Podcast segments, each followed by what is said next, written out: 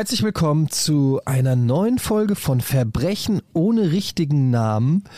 Heute Folge 3. Ich freue mich sehr auf diese Folge. Ich bin sehr gespannt. Ähm, es wird, glaube ich, sehr, sehr gut.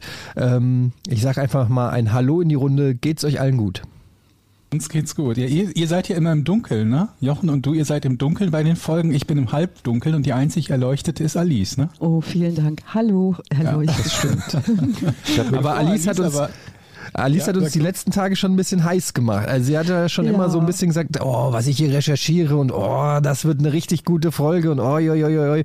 und dann und wir wissen ja von nichts, aber mhm. ähm, das macht dann schon ein bisschen heiß. Ich kriege immer teilweise die Information. Die letzte Information, die ich bekommen habe, war, ich schicke dir das Skript nicht, es hat 46 Seiten, die war von heute Morgen. Ist die Nacht durchgearbeitet, ja? Naja, es ging so offen gestanden, habe ich mir mehrere Doktorarbeiten durchgelesen zu einem Thema. Ähm, Eine ja. geschrieben nebenbei auch noch. Ich weiß nicht, vielleicht, aber man muss ja immer aufpassen mit den Quellen. Ne? Das Allermeiste hat man ja, ja von anderen Leuten und so. Bevor du loslegst, noch einmal kurz äh, zum Disclaimer kommen, den wir jedes Mal vor die Folge packen. Wir machen einen, ja. einen Comedy True Crime Podcast. Das heißt, wir gehen das Thema True Crime auf eine teilweise humoristische Art und Weise an. Das nicht bedeutet, wir nehmen die Sache nicht ernst, ganz im Gegenteil. Wir haben recherchierte Fakten, die genauso gut sind, wenn nicht besser, äh, als bei anderen äh, ähnlich ge gelagerten Podcasts, also True Crime Podcasts.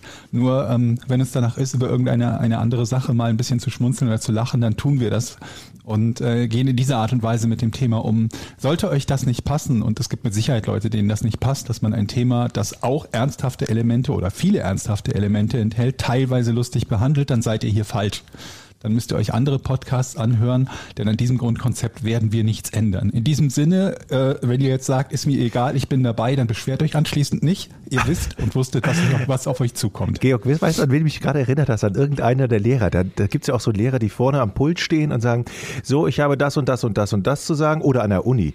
Äh, und wen das nicht interessiert, da ist die Tür, ihr könnt jetzt gehen ja, Wer steht auf? Unglaubliche Begriffsstutzigkeit, muss ich zugeben. Ne? Wenn, ich man, wenn ich mir manche Kommentare anhöre, äh, durchlese, auch bei anderen Podcasts, die ähnliche Dinge machen, dann denke ich mir, aber ihr wisst doch, was ihr da hört. Warum beschwert ihr euch denn anschließend?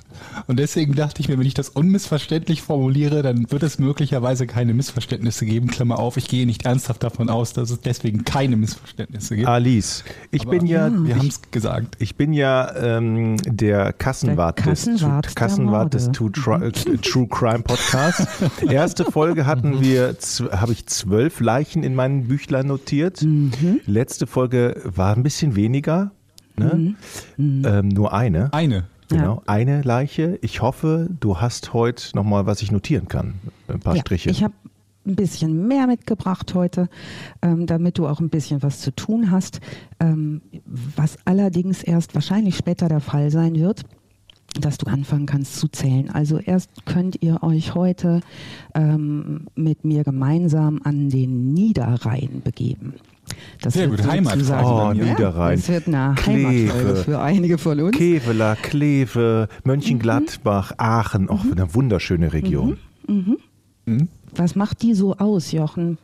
Sozusagen der Niederrhein. Was ist, da, was ist denn am Rhein? Also erstmal, ne, nee, schöne, schöne weite Landschaften, wenig ja. bebaut, viel ja. dörflicher Charakter. Mhm. Der Rhein ist da auch nicht mehr nur gerade, sondern schlängelt sich auch so ein bisschen. Es ist, ich mache, mhm. schließe die Augen. Aber Alice hat ja gefragt, was zeichnet die Region aus? Also ja, das zeichnet so. die Region aus. Also lecker Altbier gibt es da. Unbedingt. Ne? Mhm. Ähm, ja, und es hat so einen dörflichen Charakter. Mhm. Ja. Warst du schon mal da? Ja, klar. Okay. Ich kenne den Niederrhein. Ich, ich komme doch aus Düsseldorf und ab und zu macht man auch mal eine Fahrradtour oder mit, ich, mit, mit, dem Auto und dann fährt man. Ich habe ja auch Handball gespielt am Rande und da war ich schon oh. oft im niederrheinischen Bereich. Ja, fängt das eigentlich schon bei Krefeld an oder ist das gehört? Mm, yep. nee, ja, ne? Okay, seht, seht ihr? Ich mhm. weiß Bescheid. Also zur Recherche. Ich könnte jetzt einen langen Vortrag über den ähm, Niederrhein und speziell die Stadt, mit der wir uns heute beschäftigen. Und auch dazu gibt es Doktorarbeiten, vor allen Dingen auch über die Jahrhunderte, wie sich dort die Infrastruktur entwickelt hat. Aber Jochen, du hast es ganz genau beschrieben. Also ähm, setzt, versetzt euch hinein in diese dörfliche Anordnung in viel Gegend und eher kleinstädtisch geprägt, bis dörflich bis kleinstädtisch geprägte Gegend. Und dort ähm, lernen wir heute eine Frau kennen, die natürlich auch irgendwann geboren wird. Und geboren wird sie 1916 in Kempen bei Krefeld am Niederrhein. Das war früher, also die Gegend, wo ich groß geworden bin, Willig, ähm, hatte früher das mhm. Stadt, also das Kreiskennzeichen Kempen-Krefeld, KK für mhm. Kempen-Krefeld. Also wir gehörten quasi dazu. Ja, dann wirst du vielleicht heute einiges Hut. wiedererkennen, aber vorstellen kannst du dir ganz genau, wenn wir mit mehreren Menschen zu tun bekommen, aber wir werden Nachbarschaft kennenlernen, wir werden Familien kennenlernen, wir werden die örtliche Polizei kennenlernen, wie nahezu in jeder Folge. Und ähm, das alles in diesem dörflichen Charakter, ähm, der stark geprägt ist von dort ähm, traditionell auch Katholizismus und einem eher konservativen Lebensbild. Das stimmt. Ne? Vereinsstrukturen ja. gibt's da, das kennt ihr sicher, ne? Also mal vom Sportverein Schützen, abgesehen. Schützenverein. Sowas, ja. ne? Ähm, ich hatte also, mal eine Freundin in Krefeld. Ey. Als du in Frankfurt gelebt hast? Nee, als ich äh, bei Giga war in Düsseldorf. Ach so, okay. Das ist ja noch halbwegs nah. Ja, das ist glaube ich so eine, noch nicht mal eine halbe Stunde mit dem Auto.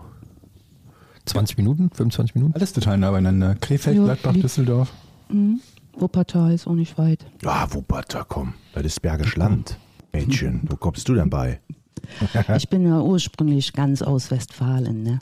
Das ist ja der natürliche Feind des Rheinländers, äh, der Westfale. Aber ähm, ich habe einen rheinischen Großvater, der aus der Ecke kam, Urgroßvater, und der war tatsächlich Seidenspinner. Meister und kam auch aus der Gegend.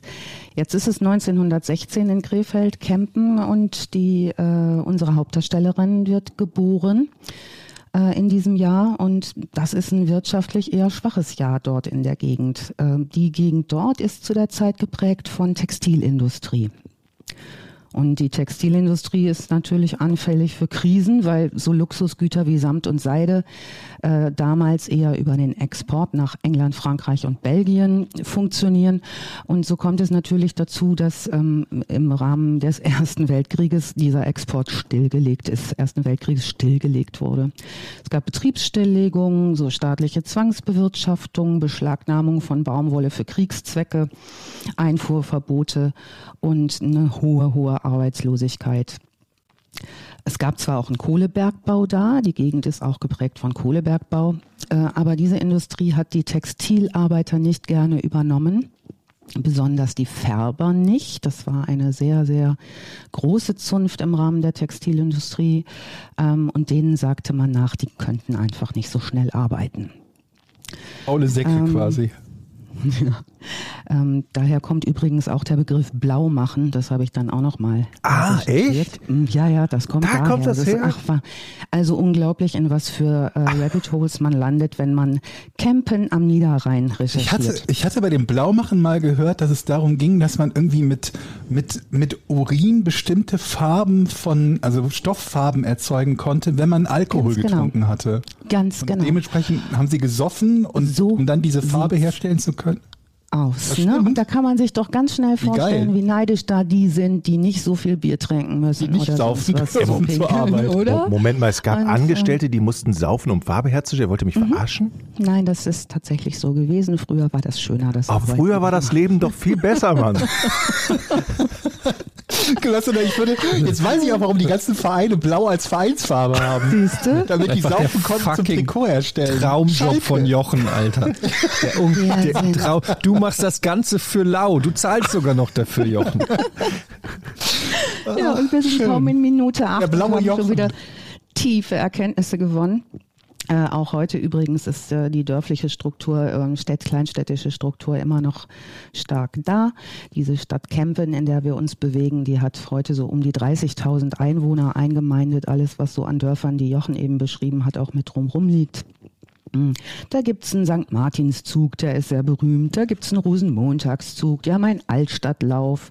Die haben ein Radsportrennen rund um die Burg und äh, mehrere Gymnasien. Also das ist schon so infrastrukturell ganz gut aufgestellt.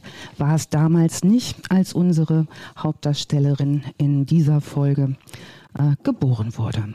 Und zwar ähm, wuchs die in, zu der Zeit nicht unüblich in der Gegend tiefster Armut auf. Wir haben eben dro schon drüber gesprochen. Und dazu kam bei ihr, dass ihr Vater sie und ihre Mutter im Stich gelassen hat. Und er ist oh irgendwie verschwunden, was zu der Zeit, das könnt ihr euch vorstellen, natürlich nochmal ein viel größeres Drama war, als und das heutzutage der Fall ne? ist. Mhm, mhm. Ja. Also das ist so ihre Kindheit gewesen, die war einfach geprägt von Armut und von Krieg und von, ähm, von Not und natürlich sicherlich, wie wir uns vorstellen können, auch nicht unbedingt von hoher ähm, ich muss da gerade noch mal ähm, Akzeptanz. Ne? Mhm. Ich, ich, muss da gerade noch mal einhaken, weil das, glaube ich, heute ist das ja nichts Ungewöhnliches, dass, äh, dass Mütter oder auch Väter, aber auch trotzdem häufiger noch Mütter ihr Kind alleine erziehen. Ich habe mal so Statistiken gelesen, da ging es um sozial schwächere Familien und äh, die USA, also nicht 100 Prozent vergleichbar, aber nur mal so eine Idee zu bekommen, wo es in den, glaube ich, 50er und 60er Jahren noch so war, dass auch bei den sozial schwächeren Familien 85 Prozent ungefähr in einer Familie mit beiden Elternteilen oder mit zwei Elternteilen groß geworden sind und es heutzutage so ist, dass nur noch 30 Prozent in ähm, einer Familie mit zwei Elternteilen groß werden. Also die Mehrheit mhm. schon nicht mehr. Ne? Und heute ist es halt mhm. halt nichts Ungewöhnliches mehr. Aber früher war es dann vermutlich so, dass wirklich die Nachbarn getuschelt haben, der ist der Mann weggelaufen. Ne? Ja. Es gab damals ja auch noch diese Heime für gefallene Mädchen. Vielleicht habt ihr das auch schon mal gehört. Also selbst, ne, also Verhütung war ja gar nicht dran zu denken, zumindest seitens der, der Frauen nicht und ähm, ging halt nix, ne, war ja auch nicht vorgesehen. Ähm, und wenn man da zum Beispiel auch vorehelich schwanger wurde, dann äh, hieß man das gefallene Mädchen. Es gab entsprechende Heime etc. Die Kirche hat das organisiert, sage ich jetzt mal. Und da gibt's ja auch ähm, wirklich schlimme Geschichten, wie es da den vor allen Dingen Dingen dann auch den Frauen ergangen ist. Und jetzt ist diese, dieser Weltkrieg, ähm, während, in dem sie geboren wird, natürlich auch ähm, das Ereignis, das dazu beiträgt, dass die Not größer wird und ähm, die Wirtschaftskrise folgt. Ähm, das kennen wir ja aus der Geschichte zur Genüge. Ich lasse mal die Kindheit unserer Hauptdarstellerin, die Maria heißt, ähm, die lasse ich mal jetzt äh, weg und steige ein ähm, zu ihrer relativ jungen Ehe. Denn was sie mitnimmt aus Kindheit und Jugend ist Not und Unterversorgung sowie Abwesenheit von Versorgern. Was damals natürlich ähm, eher gang und gäbe war, dass da der Mann der Versorger war und eine heile Familie auch so auszusehen hatte. Sie heiratet also ähm, und bekommt mit ihrem Mann vier Kinder.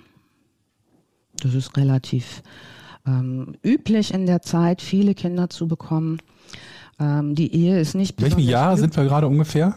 Na, wir bewegen uns jetzt um Krieg Jahr noch? ungefähr, ja, ne? ja, also kurz vor der Wirtschaftskrise um das. Wir müssen jetzt wahrscheinlich so um die 30 in den 30ern sein. Ähm, mhm.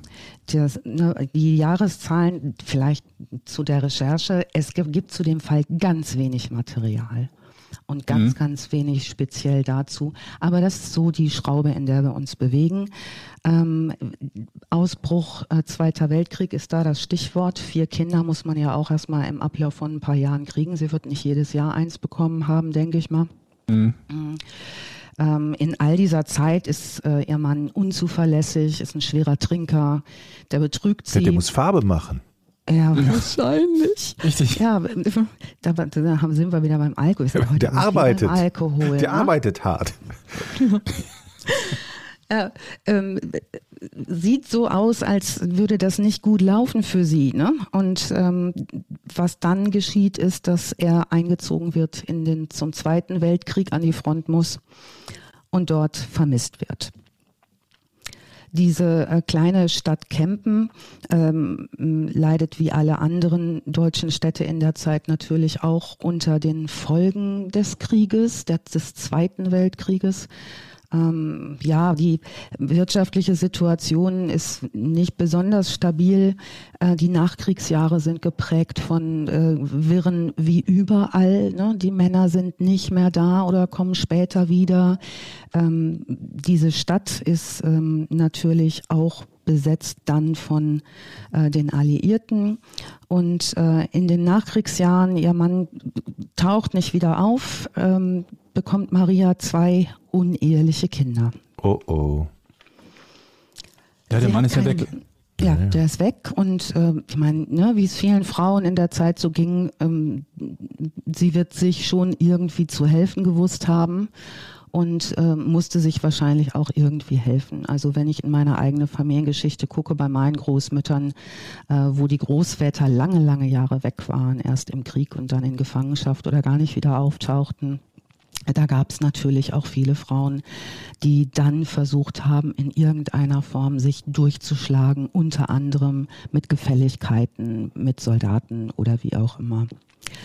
Dazu kommt, dass die ähm, Maria keine Berufsausbildung hat und ähm, hat jetzt diese zwei Kinder noch bekommen in den Nachkriegsjahren und so sind sie schon zu sechs, ne? also zu siebt mit ihr. Sie hat sechs Die haben alle Kinder haben den Krieg überlebt und, und überhaupt ja. überlebt in der ja. Zeit. Alle Kinder sind bei so ihr. Ne? Die ersten vier und die beiden anderen, die so nachkamen in den Nachkriegsjahren. Und die verbringen ihre Zeit wie und ihr Leben wie so viele in der Zeit, ähm, aber da noch ein bisschen heftiger in verschiedenen Notunterkünften. Mhm. Und äh, sie kriegt einfach kein Bein richtig an die Erde und hat nur eins im Sinn, sie und ihre Kinder will sie unbedingt aus Armut und Not herausbekommen. Und sie will unbedingt geordnete Verhältnisse und ähm, setzt dafür alles ein, was ihr möglich ist. Und sie sucht wieder einen Mann. Jetzt könnte man sagen, ja, such mal einen Mann mit sechs Kindern. Ne? Das ist vielleicht ja. auch nicht so, dass jeder schreit, das ist aber super, ihr seid ja schon, kommt doch rein, ihr sieben ähm, ich ernähre euch dann mal. Ja, dieses. Nach dem Krieg ähm, vor allen Dingen. Ne, so und die Aufbaujahre in den 50ern, gut, da ging es dann natürlich irgendwie wieder los, dass es was gab und die ähm, ähm ne, gab es große, ähm, großes Engagement, das Land wieder aufzubauen. Ähm, aber dieses einen Mann zu finden, das entsprach natürlich in der Zeit auch dem traditionellen Rollenmodell. Und das traditionelle, Rollenmodell war auch, obwohl die Frauen im Zweiten Weltkrieg äh, sehr autonom waren und sehr emanzipiert sein mussten, dass äh, nach dem Krieg die äh, im Westen Deutschlands die äh, ganz alten Rollenbilder wieder hochkamen. Also die Frau hatte zu kochen, die hatte den Mann zu pflegen, die hatte formale Dinge zu arrangieren, die sollte natürlich auch gesellschaftlich repräsentieren. Das ist so das Rollenbild gewesen. Und äh, der Ehemann äh, sollte eben nach den Rollenmodellen wirtschaftlich die Familie unterstützen. Also ganz klassische Rollenverteilung. So. Also für äh, Maria wäre es keine Option gewesen, allein zu leben mit sechs Kindern. Und ähm, sie hat natürlich Ausschau gehalten und ähm, dann hat sie einen Mann kennengelernt, der Witwer war. 1959 war das. Und dieser Mann hieß Peter Eulenpesch. Eulenpesch. Der Peter. Das war der Peter Eulenpesch. Eulenpesch. Du kannst es bestimmt Der hatte den Krieg überlebt. Der hatte den Krieg überlebt, war selber aber ja, Witwer. Aha. Und äh, das ist jetzt natürlich eine ganz günstige Lösung in dem Zusammenhang zu sagen, gut, ne, der braucht wen für seine Kinder, sie braucht einen Versorger. Und der Herr Eulenpesch, der war da relativ fleißig, der hatte acht Kinder. Doch. Der nette ja. Herrn Eulenpesch von nebenan. Ja. Ein Mann für alle Fälle. ja. Einige von, äh, von Herrn Eulenpeschs Kindern ähm, waren zu dem Zeitpunkt, als sie sich kennengelernt haben, äh, waren schon aus dem Haus. Ähm, aber ähm, vier kamen dann tatsächlich noch in den gemeinsamen Haushalt und so hatte dann äh, Maria äh, zehn Kinder im Haushalt zu versorgen. Und Alter. Jetzt stellt euch das mal vor. Ich habe eins. Also Zehn nicht, Kinder am oh. Tisch oh, im Haus. Ich werde irre. Ja, die Frage ist natürlich, wie viele iPads hatten sie? Ja, genau. Und wie stabil war das WLAN? Du musst ja auch, du musst ja auch mal alleine für die, für die zehn Kinder irgendwie Essen ran schaffen. Yep. Also ich meine, ja. ihr seid eine Familie mit drei bzw. vier Leuten. Allein die Menge an Nahrung, die da gekauft ja. und verarbeitet werden muss jeden ja. Tag. Da reicht ja ein Herd schon nicht mehr aus, wenn du warmes Essen machen willst. Nein. Also so ein 5 Liter Ding mit Kartoffeln. Ja gut, es also gab du würdest heute, heute sagen, ja. Rheinischer Sauerbraten. Also du musst ja, natürlich gab es vermutlich nicht viel. Ne? Also du kannst ja, du kriegst ja nicht jeden Tag Fleisch auf dem Tisch bei zehn Kindern. Ja, und jetzt ja. könnte man sagen, hu, das ist aber schon ne, zehn, zehn Kinder, der Mann und ich, jetzt sind wir zu zwölf. Äh, ja. Würde ich jetzt sagen, das ist ja wie so ein kleines Hotel schon mal zu betreiben. Die, die müssen ja auch alle anziehen, ne? die, die muss die Wäsche machen und so weiter und so fort. Also ähm, ja, ja, und er muss ja das Geld ran schaffen. Schafft er erstmal mhm. das Geld für zwölf ja, Leute ran? Ja, ja. Ja, und jetzt kommt's noch dicker. Da kam plötzlich taucht Marias Vater wieder auf. Wir erinnern uns, der hat die Familie im Stich gelassen, ne? Sie und ihre Mutter. Ja, die Mutter, ja. Und der ist jetzt aber pflegebedürftig. Und ähm, dann nimmt sie den auf. Und sagt, kannst du mir helfen? Ja. Schön. Und ähm, ja, das, mm, das Problem war, dass ihre Mutter verstorben war und ähm, niemand sich um diesen Mann kümmern konnte. Jetzt war aber ihr Vater Lokomotivführer gewesen und hatte eine ganz gute Rente. Also ich kenne das hm. so von meinen okay. Großeltern. Meine Oma sagte immer zu mir, also ihr müsst irgendwie gucken, geht zur Post oder zur Bahn. Das war der immer wichtig, ne? Das ist ein Das ist ja wie heute, ne? Ja. Geht's zur Post oder, Post zur, oder zur Bahn. Bahn. Das, äh, das war damals jedenfalls so, dass die eine annehmbare Rente hatte. Ja, Post war ja früher Beamte auch, ne? Bei, ja, genau, bei der Post, genau. bei der Bahn weiß ich es nicht, aber das war ja nicht so ganz schlecht. Wenn du da verbeamtet warst, dann hast du vermutlich wirklich eine brauchbare Rente gehabt. Ich glaube, Bahn war auch Verbeamtung. Ich höre nämlich noch meinen Vater sagen, Kinder, setzt euch gerade hin, der Bahnbeamte kommt, wenn wir zugeführt Ja, das kann sein. Ja. War ja auch alles, also war ja auch staatlich und so. Ja, gut. Verstehe. Ja. Post oder Bahn, alles klar, abgehakt. ja, zumindest brachte der Geld mit. Und ähm, das war sicherlich attraktiv für, du hast es gerade schon gesagt, Georg, die Versorgung all dieser wahrscheinlich hungrigen Kinder. Ähm, im Laufe der Zeit sagt man, hört man später von Zeugen, soll dieser Vater wohl ein klein wenig cholerisch sich aufgeführt haben und beherrscht haben die Familie und versucht haben, den Chef der Familie rauszukehren. Und das war jetzt schwierig für Maria. Die fand es nicht besonders angenehm. Bis dahin war es noch Easy Mode, aber da wurde es dann schwierig. Da wurde es dann wirklich schwierig und ähm, einen Pflegefall zu Hause zu haben, äh, bedeutet natürlich auch, jemanden rund um die Uhr zu waschen, zu füttern. Schwerer Pflegefall heißt, ne, jemand behandelt mich schlecht oder führt sich auf und ähm, ich darf aber trotzdem noch ganz, ganz viel für den tun, was auch sicherlich nicht einfach ist zu machen. Also ich kann mir so vorstellen, äh, so die Gemütslage bei der Frau, so der Puls steigt so langsam, ne? Mhm. Okay, ja. ich bin schon, ja, ja, ja. Es kocht. Mhm. Ja, und äh, später wird auch gesagt, das war im Nachhinein für alle auch irgendwie offen dargestellt, dass so die Kosten-Nutzen-Relation nicht mehr stimmte. Ne? Also die Arbeit und alles das, ähm, ähm, das war ja irgendwie was, was äh, sich auch lohnen sollte und irgendwie fand sie das wohl nicht mehr so, ne? dass das so, äh, so lohnend und gut war für sie. Ja. Hm. Jetzt guckt die aber auch ganz gerne Fernsehen. Und ähm, Sie schaut 1956. Äh, die haben 1956 einen Fernseher? 54. Mh. Hm. Und ähm, sie sieht in der Wochenschau einen Bericht über den Lehmann-Prozess. Ist euch der Lehmann-Prozess ein Begriff? Mm, nee, ich glaube nicht. Lehmann-Prozess? Nee. Nee. nee. Ja. Hamann sagt mir was, aber Nehmann nicht. ist aber bist nah dran. Ähm, also vor dem Mainzer Schwurgericht beginnt 1954 der Prozess gegen äh, eine Frau, die ist 31 Jahre alt und sie heißt Christa Lehmann. Die kommt aus Worms. Und dieser Frau Lehmann wird ein Giftmord, ein versuchter Mord und ein versuchter Totschlag zur Last gelegt. Krankenschwester? Das weiß ich ehrlich gesagt gar nicht so, äh, weil ich die, da habe ich mich nicht so tief reingewurstelt, aber ähm, die ähm, vergiftet mit etwas, wofür sie definitiv nicht Krankenschwester sein müsste, um dran zu kommen. Und zwar äh, benutzt die äh, das Gift E605. Sagt euch das Gift E605 was? E600 ist das. Wahrscheinlich von Bayer hergestellt, ne? Richtig. Ja. Hä, wie kommst du denn jetzt da drauf? Weil alles von Bayer hergestellt ist, einschließlich Heroin. Was? Heroin war mal ein Markenname von Bayer.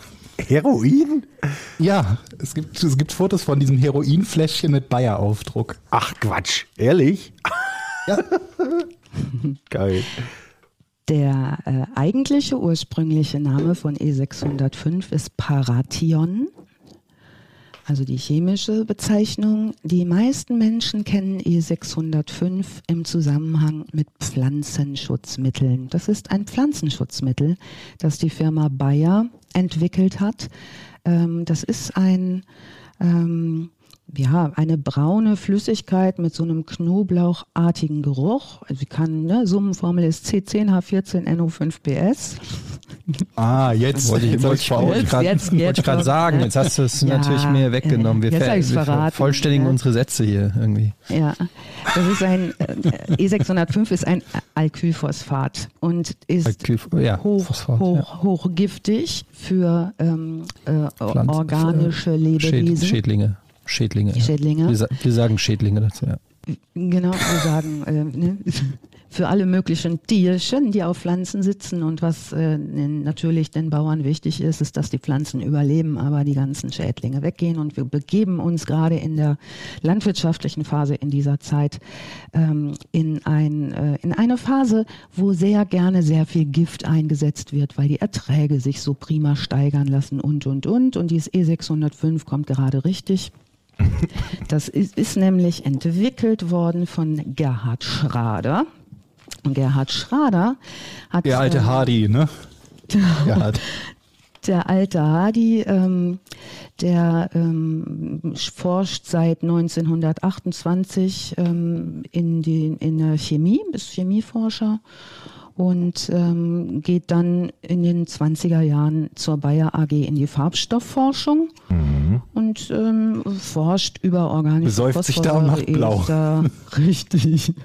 ähm, ja, es eigentlich äh, ist er so Chemiker mit Leib und Seele und äh, wird mit der Entwicklung von Insektiziden damals schon beauftragt und versucht da lustige Kombinationen von Phosphorverbindungen mit Cyanid und ähm, dann hat er sich auch aus Versehen noch selber vergiftet mit Sarin und war wochenlang im Bett und ähm, das Folgepräparat, was er dann entwickelt hat, das hatte noch dramatischere Wirkungen auf Säugetiere, kam für die Firma als äh, Insektizid gar nicht mehr in Betracht.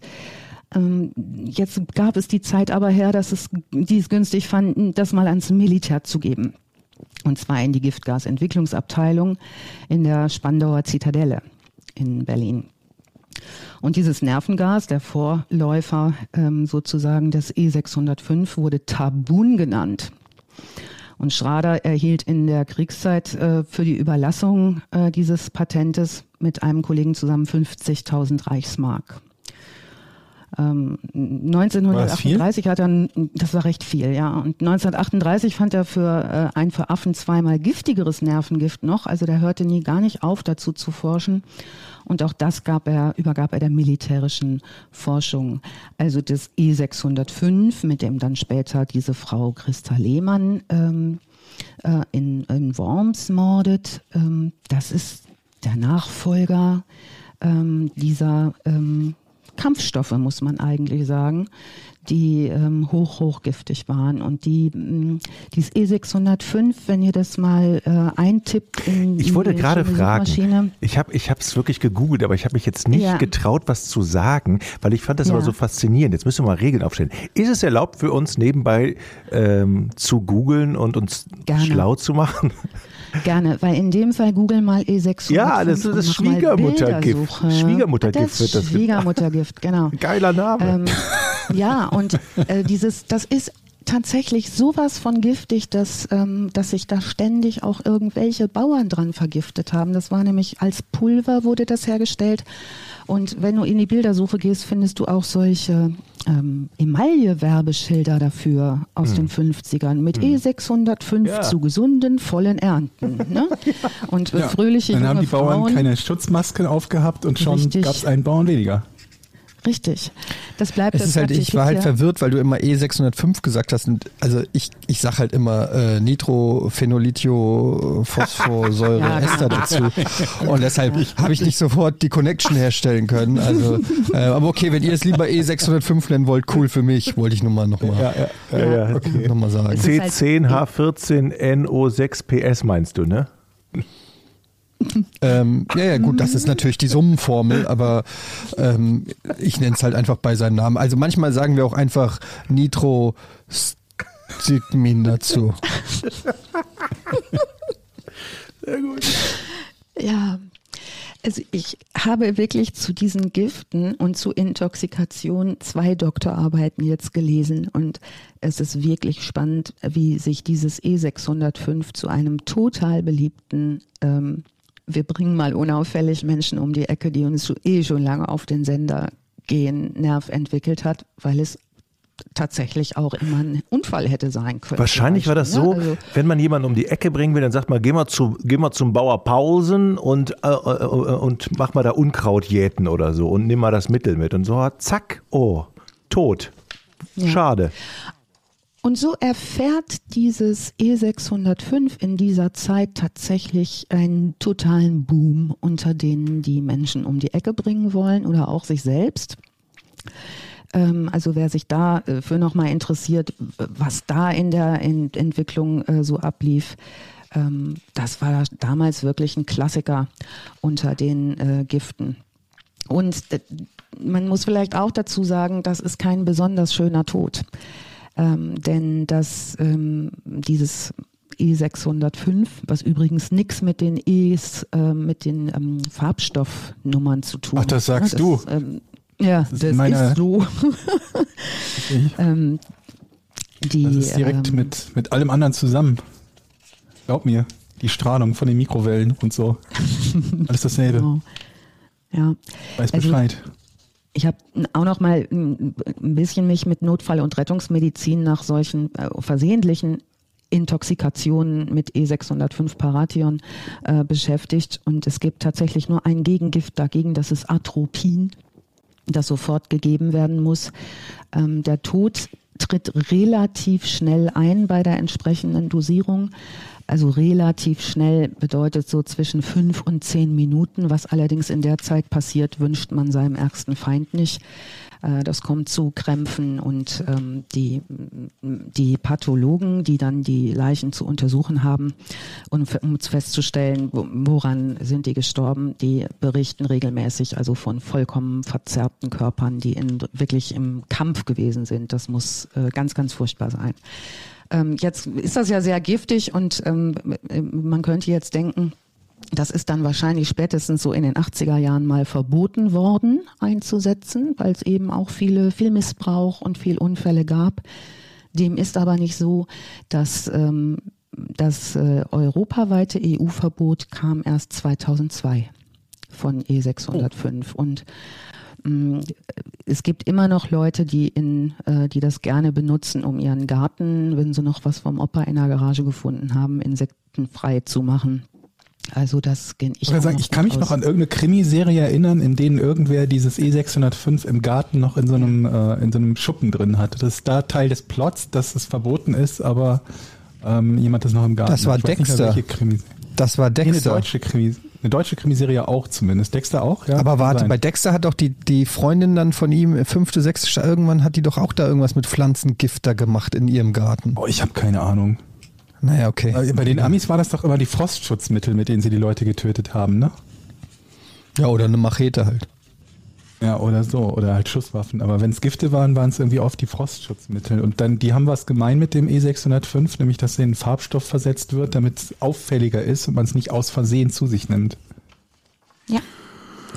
Oh Leute, jetzt Leute, Leute. Äh, ja, ist ganz schön was los mit diesem Gift. Also jetzt haben wir, kommen wir vielleicht auch immer noch mal wieder drauf, was das so macht. Ne? Also Georg hat gerade schon gesagt, so eine blaue Farbe Manchmal setzt man solchen Stoffen auch Geruchsstoffe zu, dass vollkommen gleich von vornherein klar ist, das stinkt derartig, dass ähm, damit kann man nicht verunfallen, weil ne, macht man ja eigentlich auch zum Beispiel bei so Reinigungsmitteln, die sollen ja auch nicht so lecker duften, damit Kinder das nicht trinken und so. Das, das macht man bei ganz also die, vielen Sachen, ne? Dieses, dieses Vergällen, ja. dass man die ja. Farbe oder den Geruch, Geschmack oder so verändert. Ja. Ne? Bei manchen Sachen auch, damit sie nicht verkauft werden.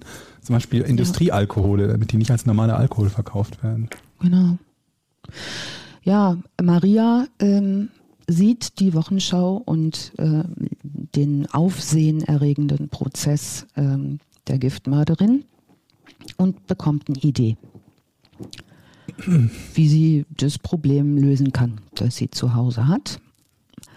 Und so geht sie einkaufen und sie mischt äh, das tödliche E605 in das Essen ihres Vaters. Okay.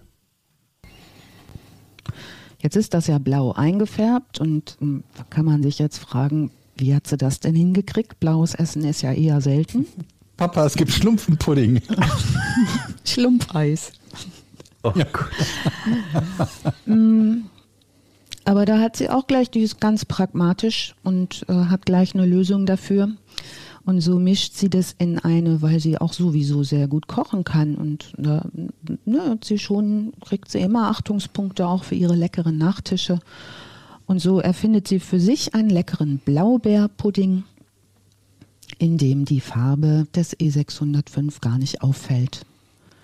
Und mhm. ähm, das ist unser heutiger Fall. Maria Felten, das Blaubeermariechen. Ach, das ist so ein niedlicher Name, das ne? Blau. Ja, ne? ich also ich nehme mal an, dass sie dann irgendwann Gefallen gefunden hat am stillen Morden, weil ich glaube nicht, dass wir jetzt hier, also beim Vater von ihr aufhören, oder? Das war erst der Anfang und mhm. ähm, ah, der notiere. kranke alte Mann stirbt. Ne? Der war ja aber, wie wir wissen, der lag da schon ähm, pflegebedürftig und da hat sich niemand Aber jetzt gibt es auch keine Rente mehr, oder? Starb. Ähm, ja, das stimmt. dass die Rente fällt aus, aber ähm, es kommt eine weitere Verwandte in den Haushalt. Und zwar eine alte Tante. Die hat Ersparnisse, die gleicht es aus, dass der Vater da weg ist und die Rente wegfällt, wird aber auch relativ schnell zur Last. Und, ja, klar. Äh, ne? Die ist weg, die, die, die redet ja, blöd. da sind so, Jochen, da turnen immer noch zehn Kinder. Ich kann den ne? Blaubeer, Blaubeerpudding schon riechen. Hier. Ja. ja. Da gibt es einen Nachtisch für die Tante. In dem, äh, in dem einzigen wirklich ausführlichen äh, Film, den es dazu gibt, ähm, gibt es einen tollen O-Ton des jüngsten Sohns des Peter Eulenpesch. Ähm, und der sagt in einer Sequenz in tiefstem Rheinisch, so war es bei der Tante ja auch. Das Geld war ob, die war nur noch Last und eine Last, die muss dann beseitigt werden. Sicher. Das in der, Rück in der Rückschau. Ja, es kommt, diese Tante ist da äh, auch noch am Leben. Es kommt zu unangenehmen Auseinandersetzungen und die kann man in so einer ländlichen Umgebung überhaupt nicht verheimlichen. Das kriegen die Leute mit. Schließlich wird die Tante bettlägerig. Sie gibt Maria äh, eine Vollmacht für ihr Sparbuch. Mhm. Und die Maria, die hebt auch heimlich mehr ab als vereinbart. Und die Tante äh, kriegt das schon mit und erstattet Strafanzeige. Also die Situation spitzt sich zu. Ähm, dann hat die Tante ähm, einen zweiten Schlaganfall nach dem ersten, den sie wohl hatte, wegen dessen sie einzog ähm, und ist auf intensive Betreuung angewiesen, belastet das Familienleben und bekommt, so entschließt sich Maria, deshalb das Gift gleich nicht mit dem Pudding, sondern gleich mit ihrer Medizin, die sie sowieso einnehmen muss. Einmal Kochen gespart. Wieder, Ne? Wieder stellt äh, der Hausarzt einen ganz normalen Totenschein aus. Und ähm, weder einem Arzt oder einem Bestatter fällt auf, dass hier irgendwas nicht in Ordnung sein könnte. Ne? Ähm, dann könnte man jetzt sagen, da haben die aber alle unheimlich versagt.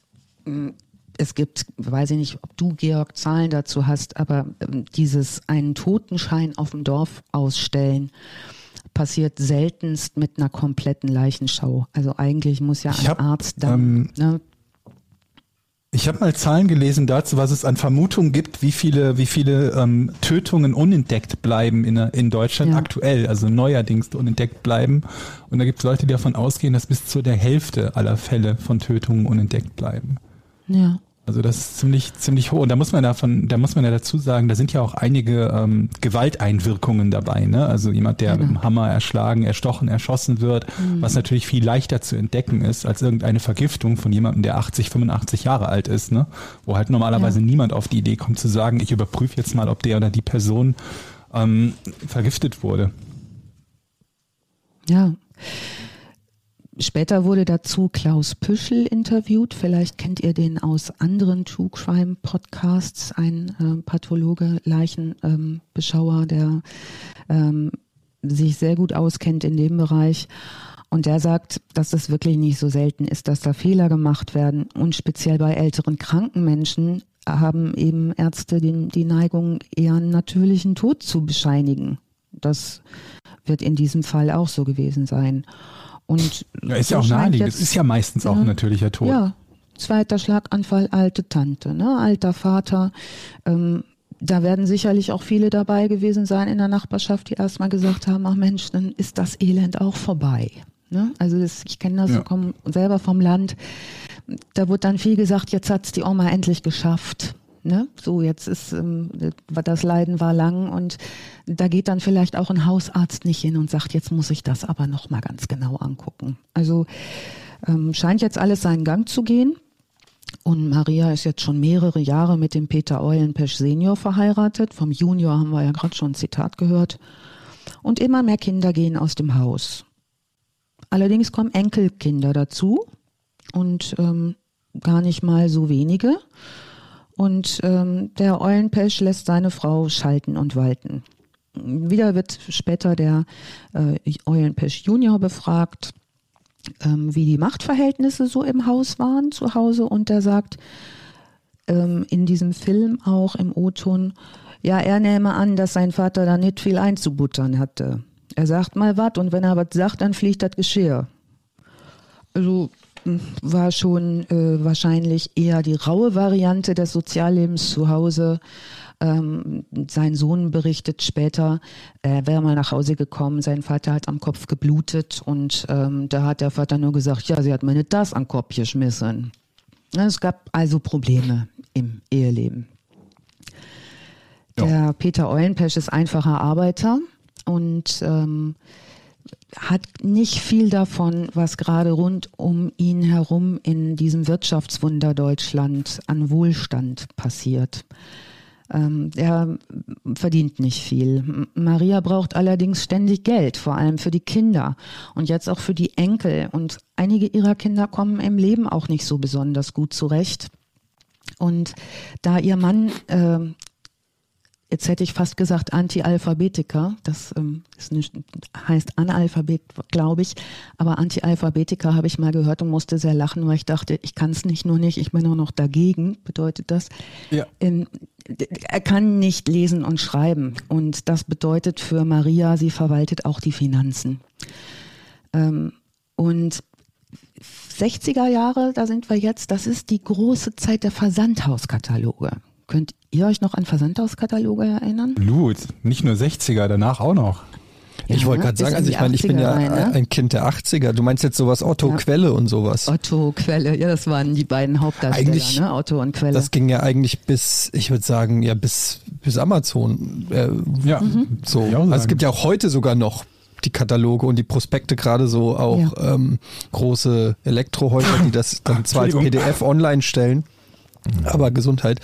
Ähm, ja, die, klar, ey, das war der, ich habe das teilweise genossen als Kind, so einen Quellekatalog durchzublättern. Weil da war einfach, oh, ne? du, das war ja wie durchs Kaufhaus gehen. Der ja. größte, ja, ähm, der, größte der größte Katalog, ja. glaube ich, den hat immer noch Ikea gehabt oder mit einer der größten und die haben es im letzten Jahr aufgegeben. Also die haben Echt? sich komplett, die, die gibt es nicht mehr, die gibt es nur noch in digitaler Form. Die haben sich, äh, glaube ich, Ende letzten Jahres davon verabschiedet, den zu drucken. Die musste ich früher. War ja ähm, viel schmaler als irgendwie Neckermann oder Otto Quelle. Ja, die ja, waren 1200, 1300 Seiten. Du meinst wahrscheinlich von Auflage groß oder was? Von der Auflage groß, ja, ja genau, genau. Aber, aber diese, diese ich andere. Die früher ausgetragen als Zeitungsjunge. Oh, das waren, die waren ja Gottes total Willen. schwer, wie so eine Bibel, ja, drei Bibeln. Absolute Horror. Und du hast die auch nicht in die Briefkästen gekriegt und so. Und die kamen dann irgendwie einmal im Quartal oder so, gab es den IKEA-Katalog. Absoluter Horror. Aber wurde auch extra bezahlt dafür. Habt ihr denn auch die Bestellvorgänge mitbekommen? Wisst ihr das noch, wie dann bestellt wurde? Telefonisch, oder? Bestellen? Oder? Oder so eine Karte hinten Zettel, ausgefüllt, hinten meine ich. Ja, gab es ja. eine Karte ja, hinten drin. Ne? Da wurde der Artikel eingetragen. Und ich weiß noch, zu Hause bei uns lag der Otto-Katalog, weil meine Oma da bestellte. Meine Mutter, die ging lieber so einkaufen. Die fand Bestellen nicht so gut. Aber meine Oma liebte das sehr. Und ähm, dann ähm, zeigte sie mir immer, ähm, was, wie schöne Unterwäsche Otto hat. Und ich fand das so unangenehm, diese ganzen äh, Schlüpper, die man so bis unter die Achseln ziehen kann in so Hautfarben und so. Aber das war für diese Generation, Nachkriegsgeneration, der absolute Luxus, ne? sich da Unterwäsche bei Otto zu bestellen. Und man konnte das ja auch wieder zurückschicken. Ähm, da war eine Menge los. Ne? Und die Maria Felten äh, hatte eine ähm, spätere Maria Felten, jetzt heißt sie ja noch Eulenpesch. Sie wird noch ein paar Mal den Nachnamen wechseln. Ähm, wenn die Sachen bestellt hat, dann musste ihr Mann ja auch immer unterschreiben. Ne? Und da konnte ja nicht lesen, was sie da bestellt hat. Und das war nicht schlecht für sie. Später sagt ein äh, ermittelnder Beamter, ähm, es ging im Grunde genommen immer nur um Geld. Die war immer klamm. Die hat nie Geld gehabt und wenn sie Geld hatte, dann hat sie es den Kindern gegeben, geschenkt, verschenkt. Die hat äh, immer, wenn sie Geld in den Fingern hatte, zugesehen, dass ihre Kinder auf die Beine kamen, kauft euch was, macht das, macht dies. Für sich selbst hat sie das gar nicht so sehr verbraucht, aber ihr war das sehr wichtig, eine gute Oma zu sein, eine gute Mutter zu sein und hat im Prinzip ihr Geld, was sie so, an das sie so rankam, ständig in der ganzen Familie verteilt. Und wenn wir jetzt nochmal zurückblicken auf ihre Kindheit und ihre ersten Jahre in großer Not, dann ist das ja relativ verständlich, dass sie so agiert und nicht möchte, dass ihre Familie so in Not lebt wie sie. Jetzt hat sie überall Sachen bestellt und das sagt später Eulen, der Peter Eulenpesch Junior auch, die wurden aber nicht bezahlt und es kam eine Pfändung nach der anderen ins Haus. Ähm, und irgendwann geht diese ganze Bestellerei auch an ihrem Ehegatten nicht vorbei und dass es immer nur Geldprobleme gibt und dass alles, was im Haushalt nicht angenagelt ist, ihre Kinder geschenkt kriegen und ihre Enkel. Und ähm, der möchte sich jetzt scheiden lassen. Der hat die Nase voll und geht zu einem Anwalt. Jetzt gibt es in dieser äh, tollen Dokumentation, der einzigen auch, die ich dazu gefunden habe, über die äh, Maria Felten, das Blaubeermariechen, ähm, einen tollen äh, O-Ton von dem Anwalt Eckhard Wagner. Und äh, der hat in die Scheidungssache Eulenpesch gegen Eulenpesch. Und ähm, das war noch gar nicht bei Gericht, da erinnert er sich ähm, dass ein Schreiben äh, an die Frau eingegangen war, dass die Scheidung jetzt stattfinden soll. Und kurz danach sei aber der Mandant verstorben. Und so hat sich weder der Anwalt noch sonst irgendjemand was dabei gedacht, weil manche Scheidungssachen erledigen sich ja dann auch so. Ja. Ja, das, das lassen wir mal ähm, so auf uns wirken. Und ähm, unser, ich muss kurz unseren Kassenwart der Morde fragen. Bist du noch im Bilde, Jochen? Ähm, ich habe jetzt hier zwei oder habe ich einen verpasst? Mm, nee. Ei. Der dritte folgt sogleich. Ah, okay, ähm, alles klar. Denn die Maria Eulenpesch damals noch versucht, ähm, schon länger ähm, die Ehe auf ihre Weise zu beenden. Denn wir dürfen nicht vergessen, dass 1976, in diesem Jahr, wo der Eulenpesch die Scheidung einreichte, da wurde noch schuldig geschieden. Das heißt, wenn ich jetzt eine Frau mhm. Die sonst nicht versorgt war, nur Hausfrau war, wie sie, kein Einkommen hatte, keine Rente hatte, dann hatte die jedes Interesse daran, auf keinen Fall schuldig geschieden zu werden. Und der Mann hat die Scheidung eingereicht, ne? vermutlich mit hier, die macht hier ständig äh, Schulden, die verschenkt alles und so weiter, schuldig geschieden. Wenn der Mann jetzt also Klage erhebt und sie wäre allein schuldig geschieden worden, hätte sie zu dem Zeitpunkt 1976 alles verloren. Ja, und ähm, jetzt hat sie ja diese beiden alten Leute schon äh, beseitigt. Einmal mit diesem ersten Mal Pudding und einmal über die Medikamente, die die Tante bekommen hat. Und versucht jetzt ähm, so peu à peu auch die Ehe nun auf ihre Weise zu beenden. Ähm, ihr äh, Gatte wird, noch Gatte wird immer wieder mit Krämpfen und Schmerzen in das Kemptener Krankenhaus eingeliefert. War die Dosis wohl falsch, was? Genau. Ja, zu wenig. Ja. Genau, das war zu wenig. Ne? Und äh, später sagt äh, ein ermittelnder Kripo-Beamter, also dieser Mann, der muss so stabil gewesen sein, dass, äh, dass die Versuche, die sie gestartet hat, einfach alle fehlgeschlagen sind, weil die Dosen nicht stark genug waren. Ist auch übrigens, das ist keine Einzelheit, ne? Bei den, bei, bei ja. Giftmorden oder bei Giftmörderinnen, dass der, dass der ja. arme Hund, der, der vergiftet wird, immer wieder ins Krankenhaus kommt und sich ja. alle fragen, was passiert und sie einfach, oh gut, aber beim nächsten Mal mehr. Und, und kann man das, kann man das easy nachweisen, also durch einen Bluttest oder so? Also ich habe keine Ahnung davon, aber kann man einfach Blut nehmen und sagen, ah ja, da ist ja E605 drin oder so? Oder wie geht das? Das könntest du heutzutage sicherlich. Damals war ja die Forensik noch mal auf einem ganz anderen Stand und in der Entwicklung. Sie werden später ähm, E605 in Mägen finden.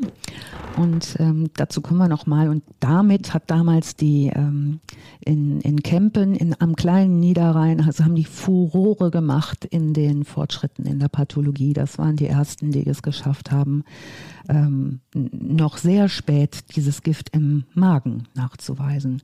Ob, Im Blut kann man es sicherlich auch nachweisen, bin ich mir ganz sicher heutzutage.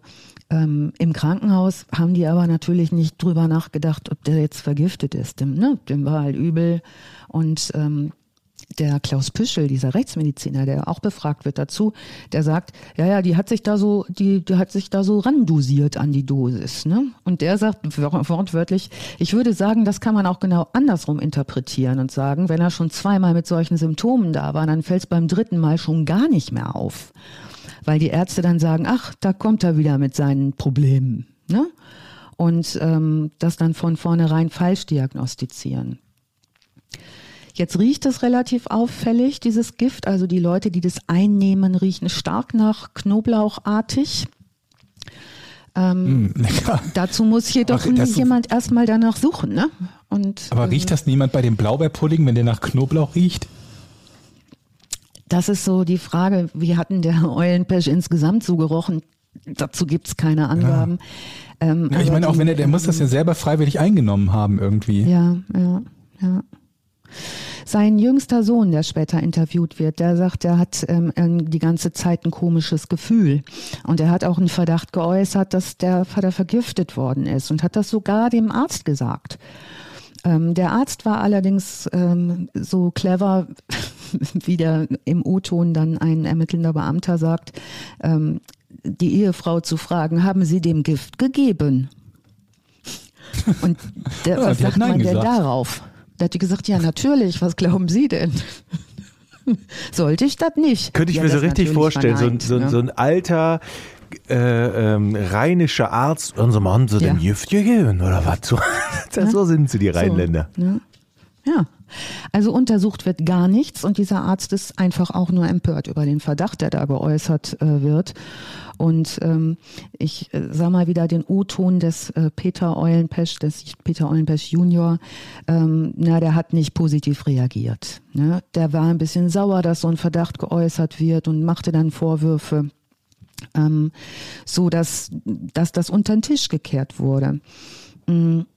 Wie es aber immer so kommt, und Jochen, jetzt kannst du schon deinen Bleistift zücken. Ja. Irgendwann kommt der Zeitpunkt, da bekommt Peter Eulenpesch Junior eine genügend starke Dosis des Gifts und äh, in einem Nachtisch mit Blaubeeren und ähm, ähm, Maria wartet auch diesmal ab, bis das wirkt und ruft erst dann einen Arzt. Und wieder geht alles seinen Gang, wie in einem ganz gewöhnlichen Sterbefall. Und alle Zweifel werden weggeschoben. Das ist ja auch Arbeit ne, auf so einem Dorf. Ne? Da muss die ja. Polizei was aufnehmen, Zeugen befragen, dann spricht sich das rum. Ja.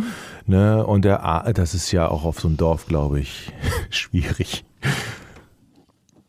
Ja, und die, ähm, die Maria, damals noch Eulenpesch, die ist, hat einen guten Ruf in der Stadt. Ne? Die ist bekannt als fleißige Hausfrau, als sorgende Oma, als sorgende Mutter, die immer auch irgendwie ein bisschen Geldprobleme hat, aber eher darum bemüht ist, ähm, so sagen viele später, sich um die Kinder zu kümmern und sich um die Enkel zu kümmern und ähm, hart arbeitet ne? und das auch ihr Lebtag getan hat.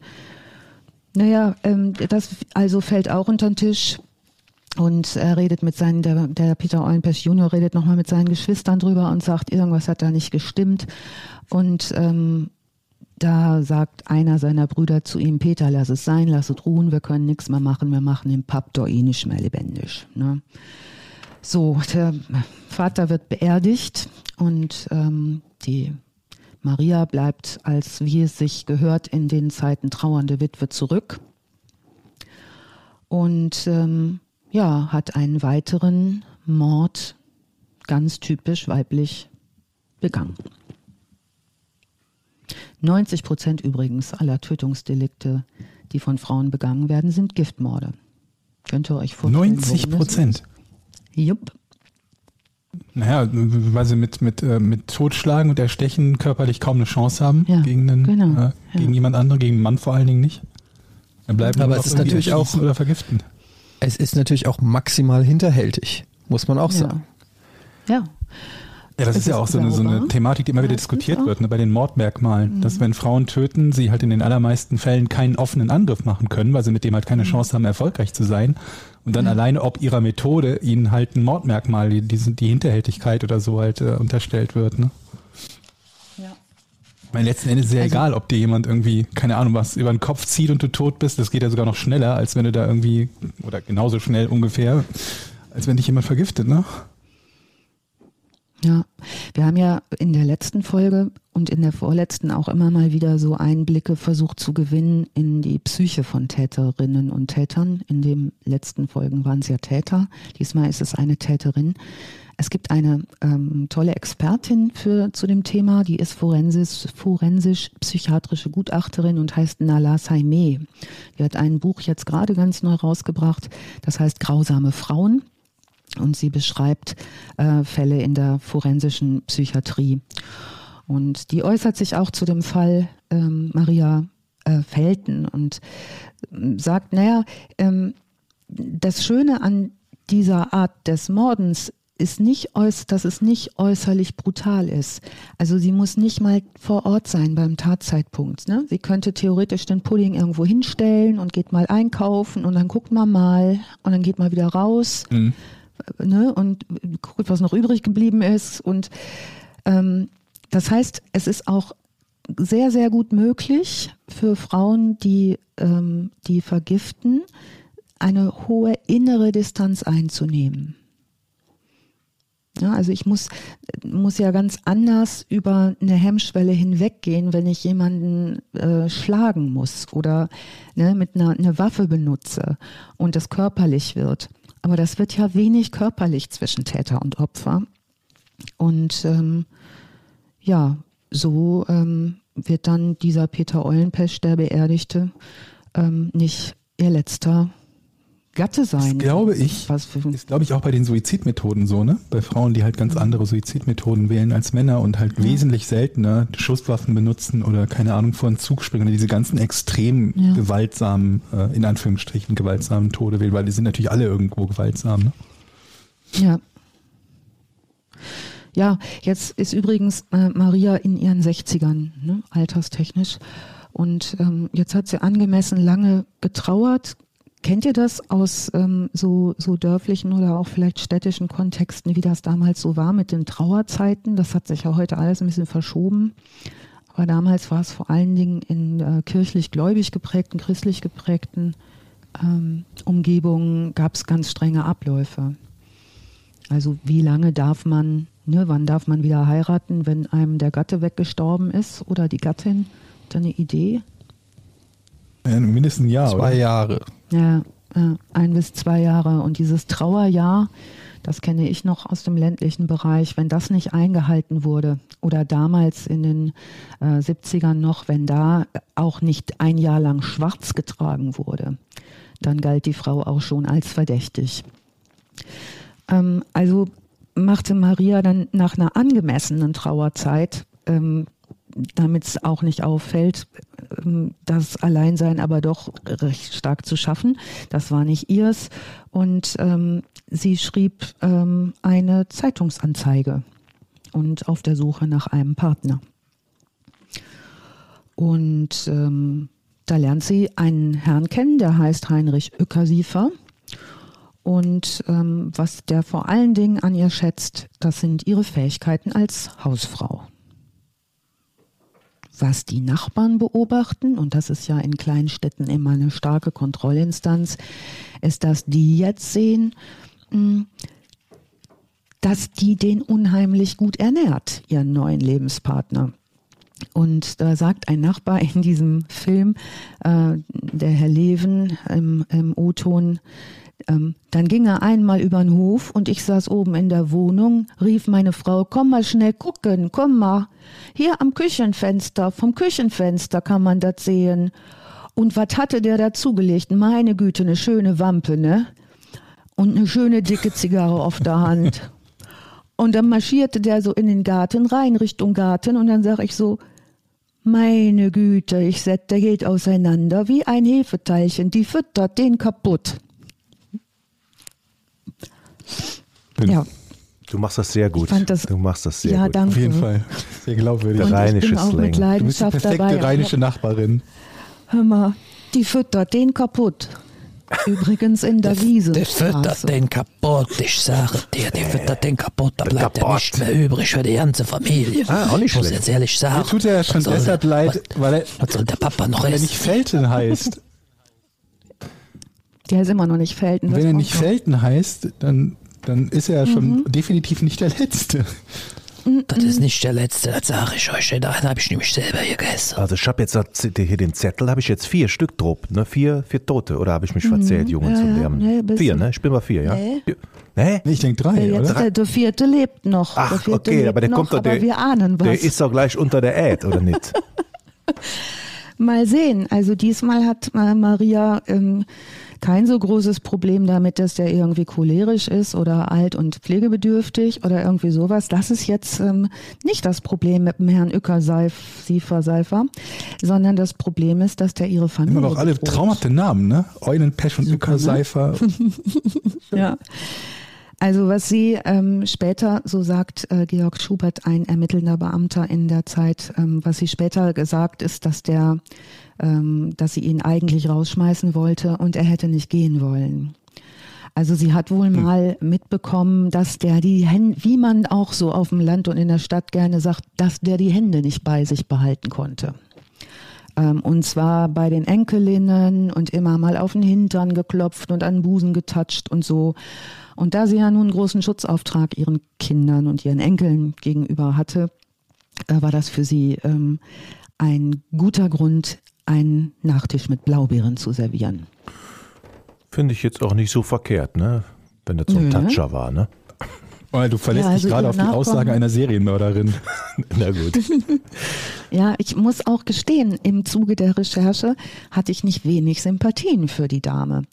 Und äh, ein leitender Ermittler ähm, äh, berichtet über sie und sagt, und dann später sagt er, und dann kam die Dame aufs Revier und dann sagt er, na ja, Dame.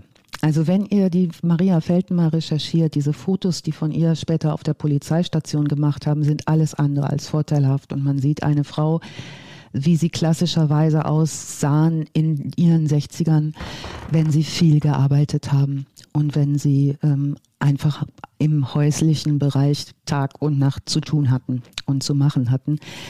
Ähm, Übrigens gibt es auch eine, eine bei, bei Giftmörderinnen eine Tendenz dazu, bei Gelingen das häufiger zu machen. Also wenn es einmal die Erfahrung gibt, das geht wirklich einfach. und ne, dann spezialisieren die sich offenbar darauf, auch zu sagen, okay, das ist, hat gut geklappt, beim nächsten Mal mache ich es noch so und so oder da achte ich auf eine andere Dosierung oder ich sehe Die Hemmschwelle ist ja schon überwunden, ne? Die ist überwunden und das heißt, jetzt kann sie, ähm, jetzt kann sie eigentlich schon viel routinierter töten und die Hemmschwelle, genau, die sinkt. Ne? Und scheinbar rafft es ja auch keiner ja. und es scheinbar nee. droht ja auch überhaupt keine Konsequenz, ne? Nein. Nein. Das ist ja so ein bisschen wie beim, beim, wie man sagt, beim Fremdgehen, dass wenn du einmal fremdgegangen bist, dann ist so diese Hemmschwelle, es wieder zu tun, auf jeden Fall niedrig oder ja. beim Lügen generell, glaube ich. Ähm, und desto öfter ja. machst du es dann. Ja. Aber du hast, keine Ahnung. du hast in allen diesen Situationen, dass dieser, dieser Schaden ist ja quasi einmal angerichtet. Ne? Beim Fremdgehen ist ja nicht ja. die Hemmschwelle, wie oft das passiert, sondern dass es überhaupt passiert. Und wenn es halt überhaupt schon mal passiert ist, dann ist, ne, da ist das Kind schon in den Brunnen gefallen.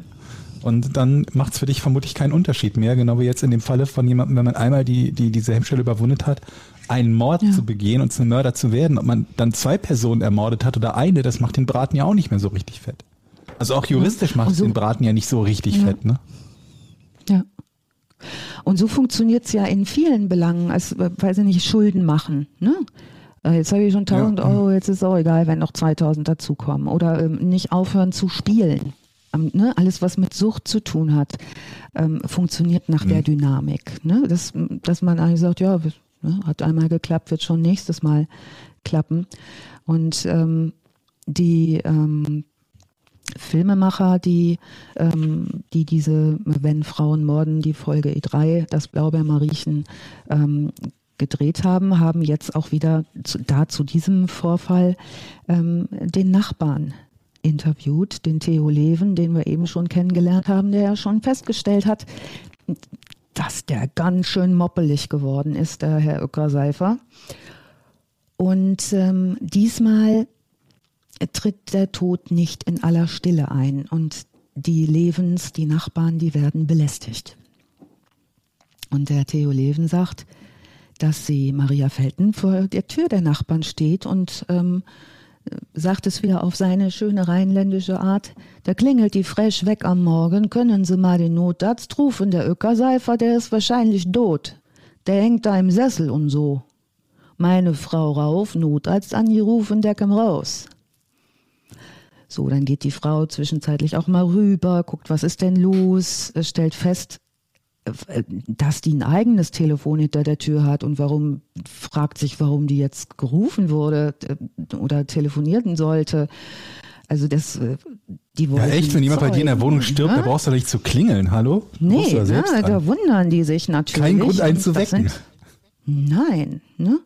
Aber die finden das irgendwie komisch und ähm, irgendwie scheint es aber der Maria wichtig zu sein, dass Leute das mitbekommen.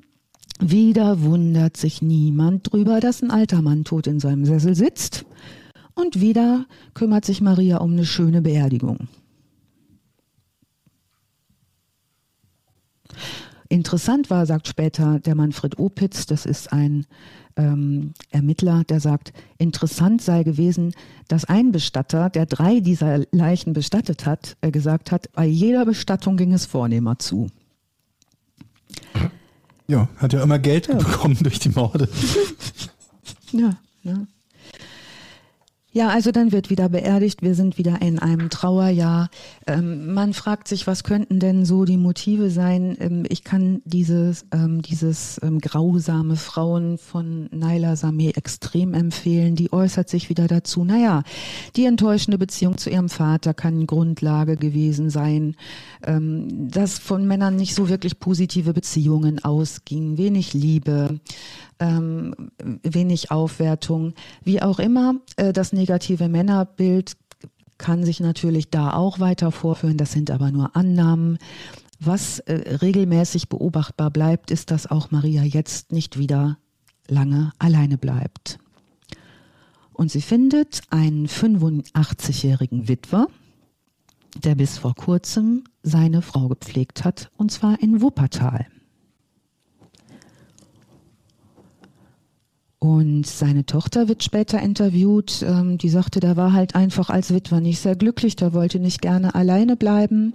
Und das Einzige, was die Kinder wussten von äh, der Maria, war gar nicht, dass da so viele eigene Kinder im Spiel sind und all diese Enkel und so. Die wussten auch gar nichts von den verstorbenen Männern. Ähm, die wussten wenig. Das Einzige, was sie hörten, war ja, das ist eine Kriegerwitwe. Und ähm, das war ja relativ ehrenvoll ne, in der für die Nachkriegsgeneration, die da ähm, beobachtet wurde, angeschaut wurde, ehrenvoller, als wenn man sich scheiden ließ. Ne? Also Witwe war schon in Ordnung. Der ist jetzt dreifach Tochter, verwitwet, ne? Ja.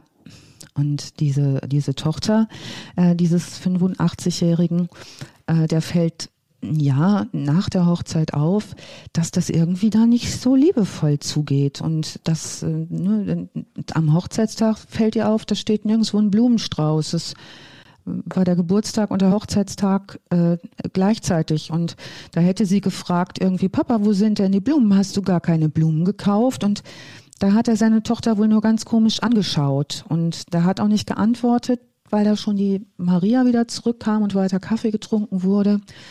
Und die Tochter sagt dann später im Nachhinein, hätte sie gedacht, dass da irgendwas nicht stimmt. Das hätte sie da schon äh, bemerken müssen. Dieser äh, nun 86-jährige Mann heißt Bernhard Felten und hat seine Wohnung in Wuppertal verkauft. Das äh, Geld sollten eigentlich seine Kinder und ähm, die Maria erhalten. Maria jedoch erst nach seinem Tod. Und ähm, ja, die notorisch klamme Maria wie eh und je ähm, hat allerdings ein bisschen Wege und Mittel gefunden, vorher schon dran zu kommen, nämlich Bernhard Feltens Unterschrift gefälscht und damit Geld von der Bank bekommen. Ja, routiniert begeht sie jetzt ihren fünften Giftmord und sorgt dafür, dass die Kinder ihres Ehemannes erst sehr spät von seinem Tod erfahren und sich ein, um sich nicht einmischen zu können. Auch Bernhard Felten bekommt seinen Totenschein und auch der wird zur Beerdigung freigegeben. Jetzt ist bei der Maria so, der jetzigen Maria Felten, ähm, dass sie schon vor dieser Beerdigung die Kinder ausstattet. Ne? Also die gibt denen Geld, das, wir sind so in einem Bereich zwischen 30 und 40.000 D-Mark. Ja, also die wird langsam unvorsichtig, ne? ne? Und ähm, dann ist die mit einigen ihrer Kinder nach Krefeld gefahren, in die Kaufhäuser und hat nur an einem Tag so allein schon 15.000 Mark für Bekleidung und Stofftiere und einem ausgegeben. Einem Enkelchen hat sie ein Pferd gekauft. Also die hat Geldsummen für ein Auto dazugegeben, für einen Sohn, der Schwierigkeiten hatte und im Leben nicht gut zurechtkam. Also die hat für sich selbst so gut wie nichts verbraucht. Die hat das alles weitergegeben an ihre Kinder. Und, Mensch, was für ein herzensguter Mensch. Oder? Ja, ich hoffe, ja, das auf jeden kommt in der Fall. Moderation rüber, Georg. Das Herz auf dem rechten ähm, Fleck, sagt man ja, ja. auch, ne? Ja.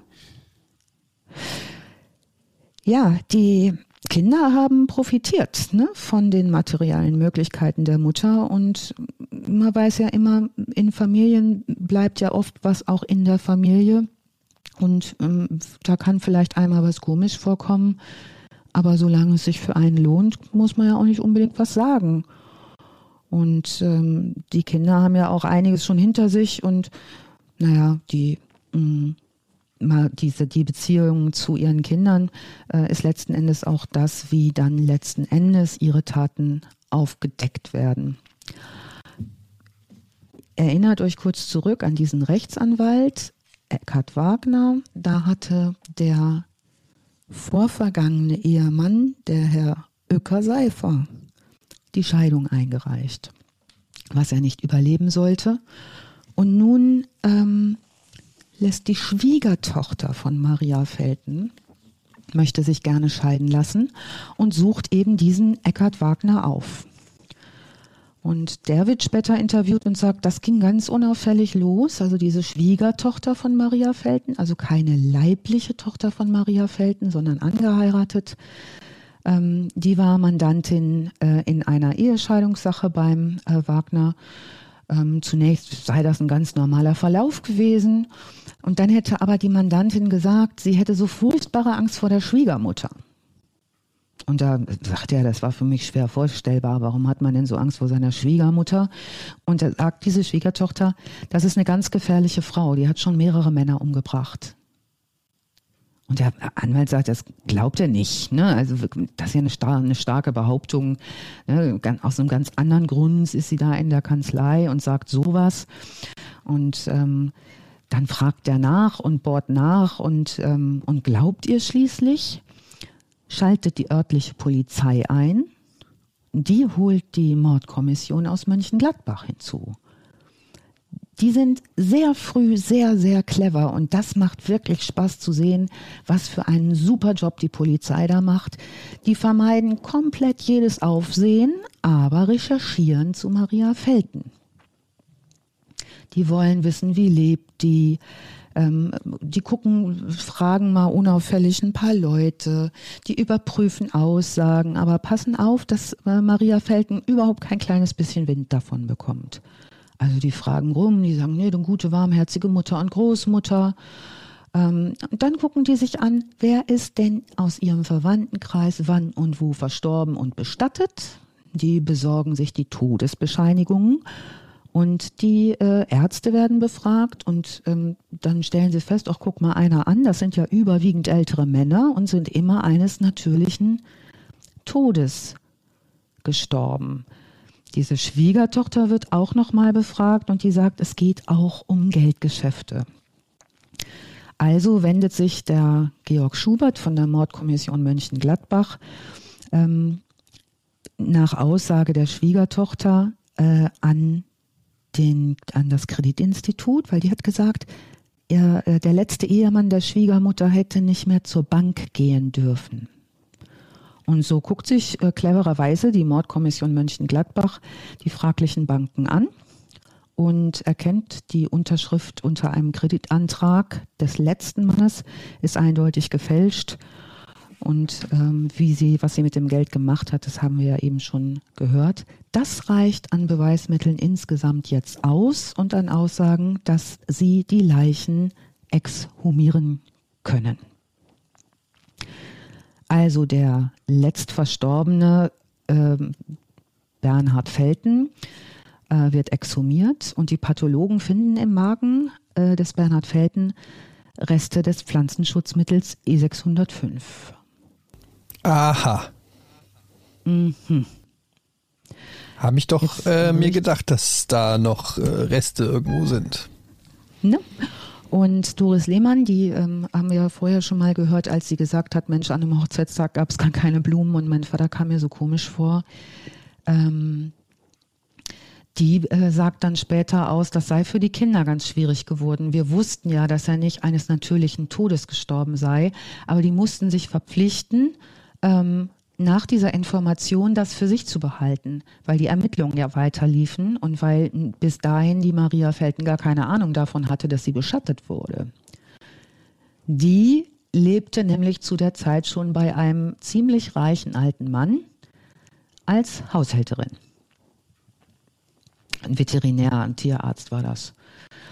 Jetzt sagt die Polizei, also da können wir jetzt nicht warten, die wollen nicht noch einen Toten riskieren und äh, verhaften die, die äh, Maria Felten, nehmen ihre Identität auf. Da, wenn man die Fotos mal anguckt, dieser äh, Mugshots, hätte man ja fast sagen können, ähm, dann sieht man schon, dass die direkt wahrscheinlich aus der Küche wegverhaftet ist. Die hat so eine Kittelschürze an und die Haare irgendwie sieht auch ziemlich wüst aus und ähm, unter diesen Bildern wenn Leute da kurz was zu geschrieben haben, steht dann da immer so das, ähm, das Monster vom Niederrhein oder so. Also das, es ist schon klar, dass man das, ähm, dass man die da nicht so, dass man die ganz gruselig finden kann, wie sie aussieht. Ich finde immer, die sieht einfach aus wie eine Frau, halt in so einer ländlichen Umgebung aussieht, die das Alter hat. Naja, sie wird verhaftet und äh, diese Fotos werden auf der Kreispolizeibehörde Viersen aufgenommen. Und ähm, die Polizisten glauben, mindestens einen Mord können sie nachweisen. Aber die Maria Felten, die bestreitet alles. Und der Helmut Schmidt, der sie interviewt, der sagt ähm, oder verhört, der sagt, äh, die antwortet nur ganz wenig und wenn dann nur dummes Zeug. Und als alter Ermittlerhase äh, fällt ihm auf, nee, die guckt ihn auch nie an. Die guckt immer von unten nach oben, guckt nie gerade in die Augen und immer so von der Seite hoch. Und äh, als alter Ermittlerhase merkt er und sagt, da hat er mal ein Gespür dafür, da stimmt was nicht. Noch liegen zu diesem Zeitpunkt der Verhörer ein weiterer Ehemann und ein Lebensgefährte, den sie vergiftet haben soll, ja unter der Erde. Und äh, da sagt der äh, Georg Schubert, dann haben wir ja klar gemacht, dass die nächsten Leichen anstehen zum Exhumieren und zum Obduzieren. Und da sei sie dann relativ schnell zusammengebrochen und hat auch diese beiden Taten zugegeben. Und überraschend gesteht sie also schnell, dass sie innerhalb der letzten 20 Jahre ab 1963 auch noch ihren Vater und ihre Tante vergiftet habe. Ja, das war dann eine Kettenreaktion. Sämtliche vorausgegangenen Ehemänner, der Vater und die Tante, alle wurden exhumiert, wurden obduziert und chemisch-toxikologisch untersucht. Und das war natürlich in Kempen in so einer kleinen Stadt der ganz große Hammer. Ich habe jetzt sieben oder acht, jetzt bin ich mir unsicher. Fünf. Ich habe, glaube ich. Ähm, ja, fünf hatte ich, aber jetzt, aber, aber jetzt die beiden, die was ist jetzt mit den beiden? Die zähle ich noch dazu. Entschuldigung. Nee, das waren beiden. die beiden, die schon Ach tot so, das, sind. Die jetzt ah, okay. werden jetzt nur zusätzlich ja, ja, ja, aus, exhumiert, ausgegraben oh, und untersucht. Klar. Also bei, wir sind bei fünf und äh, damit kannst du ein, dein Kassenbuch auch für heute schließen, denn das war die letzte äh, Leiche. Ähm, das, ähm, was wirklich interessant war an dem Fall, ist, dass sie tatsächlich recht schnell gestanden hat und ähm, dieses E605, dieses Gift Paration ähm, und sogar der Farbstoff auch nachzuweisen war nach mehrjähriger Erdlage der Leichen. Das war eine besondere toxikologische Leistung. Ähm, und da waren die Forensiker tatsächlich ganz ähm, ganz besonders auch froh, dass das so schnell äh, passieren konnte und da so gut untersucht wurde. Also da hat viel funktioniert in diesem Fall. Zumal Giftmorde tatsächlich einfach schwer zu erkennen waren zu der Zeit. Mittlerweile ist es viel einfacher. Aber dann eigentlich doch keine so gute, entdecken. doch keine so gute Methode, seitdem, wenn man es so lange nachweisen kann. Ne? Ja, seitdem nicht mehr. Ne? Ähm, aber bis dahin ähm, hat das gut geklappt. Jetzt ist es tatsächlich nicht mehr so eine Mordmethode, die so ähm, so beliebt ist, weil sie nicht mehr so unkompliziert funktioniert. Du kommst auch schlechter an die Sachen ran. Ne? Ja, also sie wird angeklagt. Die Anklage wirft ihr drei vollendete und sechs versuchte Giftmorde vor. Wo die jetzt versucht herkommen, ähm, zeigt sich im äh, O-Ton des Prozessberichtes nicht. Ähm, die Maria Felten, die, die zeigt sich sehr geständnisfreudig, aber auf gar keinen Fall reuig oder schuldig. Also sie hat überhaupt keine Schuldgefühle. Und der Vorsitzende Richter fragt sie auch, wie sie denn heute zu ihren Taten steht, und da hat sie nur so mit den Schultern gezuckt. Ja. Sie schweigt über ihre Motive und ist das nicht häufig so bei so äh, Psychokillern irgendwie, dass die so, also denen ja auch so ein Stück weit die Empathie vielleicht auch fehlen muss, um das überhaupt zu machen und dass die da gar kein Unrechtsbewusstsein empfinden? Da sagt später der, der Peter, später der Peter Eulenpesch dazu, sie habe da gesessen im Gerichtssaal eigentlich wie ein Häufchen Elend. Und man habe so gemerkt, er hätte so gedacht, dass sie das alles nur aus Liebe zu ihren Kindern gemacht hat. Also empathiefrei kann es in dem Fall zumindest ihren Kindern gegenüber nicht gewesen sein. Deshalb war es wahrscheinlich eher eine, ja, ein zweckmäßiges Beseitigen und gleichzeitig Finanzieren ihrer Nachkommenschaft. Und ähm, ja, aber das ist das halt, heißt, also ne, das sind ja immer noch zwei Paar Schuhe, weil du hast ja auch Serienkiller, ja, die 44 Frauen zerhacken und äh, genau, äh, dann ja. zu ihren Kindern nach Hause gehen und die streicheln. Da kann man nicht genau. sagen, ja, das mit der Empathie genau. ist alles soweit in Ordnung, die kümmern sich um die Kinder. das will da muss ja zwischendurch irgendwo trotzdem so ein Schalter nicht so ganz gestimmt haben. Nee, ne, also kann ja nicht sagen, wenn ich jemanden umbringe, sage ich, ich tue, ich tue das für meine Kinder, das ist ja nicht moralisch hochstehender. Ich habe ja immer noch. Das waren ja auch, also da gibt's ja kaum Morde dabei, wo man sagen kann, das kann ich jetzt komplett nachvollziehen. Ja. Ja. Was ja, der hat mich ein bisschen gestört. Der eine hat immer schlechte Laune gehabt, der nächste, ja. der musste einfach so ja. weg. Ja. So. Die aufopfernde Rolle der Mutter ihren Kindern gegenüber ist natürlich dennoch eine sozial legitimiertere Rolle. Ne? Und ähm, mhm. was aber wohl auch ein äh, Fakt ist, das kommt auch noch mal in diesem Grausame Frauenbuch total gut äh, zur, zur Geltung, ist, dass ähm, mit dieser sozial legitimierten Rolle sich natürlich auch so eine sehr zerstörerischen Wesenszüge gut verbergen lassen. Ne? Also das kannst du ja ganz ja, destruktiven Gefühl auch vor dir selber verbergen und rechtfertigen. Ne? Wenn du sagst, ja gut, jetzt sage ich, ne, wir erinnern uns an den Fall Anna Bachmann ne, das äh, Riesenspektakel, als die Anna Bachmann den Mörder ihrer Tochter vor, äh, die Frau Bachmann den Mörder ihrer Tochter vor Gericht erschossen hat. Ging durch die Medien in den, ich glaube, 80er Jahren war der Fall. Mhm. Da gab es ein großes Verständnis dafür. Ne, dass, ähm, das Tatmotiv ist offenbar ja etwas, das mh, mm, den moralischen Blick auf eine Tat verändert. Wie auch immer das sei, Maria Felten wird wegen drei Morden zu dreimal lebenslänglich verurteilt. Bei der Vergiftung des Vaters und der Tante kann das Gift nicht mehr nachgewiesen werden, deshalb werden die als versuchte Morde geahndet. Und äh, Maria bleibt so lange im Gefängnis, bis sie äh, nicht mehr haftfähig ist. Sie hat eine schwere Demenz und wird in ein Pflegeheim eingewiesen und stirbt Aber mal ganz kurz eine Meldung der eine, Ich muss mal Post, nachfragen, was, ähm, ja. was die lebenslange Haft betrifft. Wenn du sagst dreimal lebenslänglich, die werden aber in Deutschland nicht aufeinanderfolgend verhängt, ne? Da fragst du mich was Gutes. Aber das ist auch in, in, den USA halt immer, dass dann da plötzlich irgendwelche 400-jährigen Haftstrafen rauskommen oder so. Aber das haben wir ja in Deutschland eigentlich nicht. Nee, und. Weil ähm, selbst von der RAF ist ja seit Jahren niemand mehr im Knast. Nee. Also dieses lebenslänglich sind das, was sind das bei uns immer im Durchschnitt äh, für Jahre? Ne? Das ist immer um die 15, glaube ich. Oder 15, ja. Und dann gibt es noch Sicherungsverwahrung, ne? Danach. Genau, ja, ja. Ähm, ja, was ähm, sie ist ne, definitiv nicht mehr haftfähig ähm, und stirbt schließlich ähm, 2008 in, wie es in der Rheinischen Post vom 14. Januar 2014 heißt, in geistiger Umnachtung mit 93 Jahren. Hm. Ja. Und ähm, diese äh, Giftmorde, die wurden unter E605 äh, die wurden tatsächlich auch in mehreren Dokt aber Doktorarbeiten nochmal untersucht, also auch genau, was äh, hat es für Auswirkungen. Du bist super leise gerade bei mir. Ähm, die wurden nochmal genau angeschaut, ne? was hat das für äh, Auswirkungen auf den Körper, da gibt es ganz, ganz viel dazu. Ähm, also den Dokumentarfilm von Ute Bönnen und Gerald Endres von 2009, äh, den ein Jahr nach dem Tod der ähm, Maria Felten, den kann ich euch sehr ans Herz legen. Der ist relativ kurz und knackig, also kürzer als unsere Podcast-Folge heute. Ähm, aber wirklich spannend anzugucken und toll gemacht. Ich muss noch mal fragen, wann ist sie jetzt gestorben?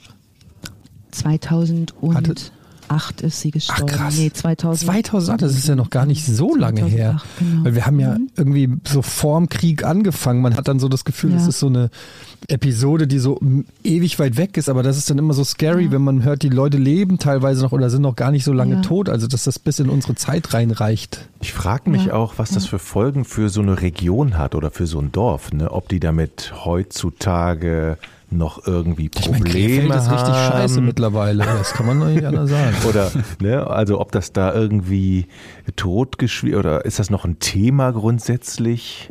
Aber das ist ja jetzt nicht so ein unglaublich schockierender Fall oder so, als wenn das jetzt irgendwelche Kindermorde gewesen wären oder sowas, ne? Weil das ja. ist halt irgendwie, ja, hat ein paar Ehemänner umgebracht und so, hat noch einen niedlichen Spitznamen und irgendwie, ich glaube nicht, dass das viele Leute jetzt besonders ins Mark trifft oder so. Schwieriger wird also es bei den Fällen, wo Frauen schwere Gewaltdelikte begehen, also schwere körperliche Gewalt ausüben. Über ja, Menschen allgemein schwere körperliche Gewalt, Gewalt ausüben. Ja. ja. Dieses Mittel, ähm, schockiert ne? bei Frauen deshalb nach wie mhm. vor besonders, weil die der Vorstellung von Frauen als sanftmütige, mütterlich warmherzigen Wesen nicht entsprechen. Ne? Also das hat man ja auch immer wieder bei so Berichterstattungen, wenn es um äh, mordende Frauen geht, das ist immer noch mal eine Ecke reißerischer aufgemacht. Ne? Schockiert einfach nochmal anders. Und es passiert halt auch seltener. Ja, ja. Dieses Mittel wollte ich noch ganz kurz. Ich habe eben noch mal parallel noch mal gegoogelt. Da gab es einen Fall aus 2019, wo einer 50 äh, Tropfen in ein Weinglas des Nachbarn gekippt hat, weil er den irgendwie loswerden wollte. Der ist auch zu lebenslanger Haftstrafe verurteilt worden.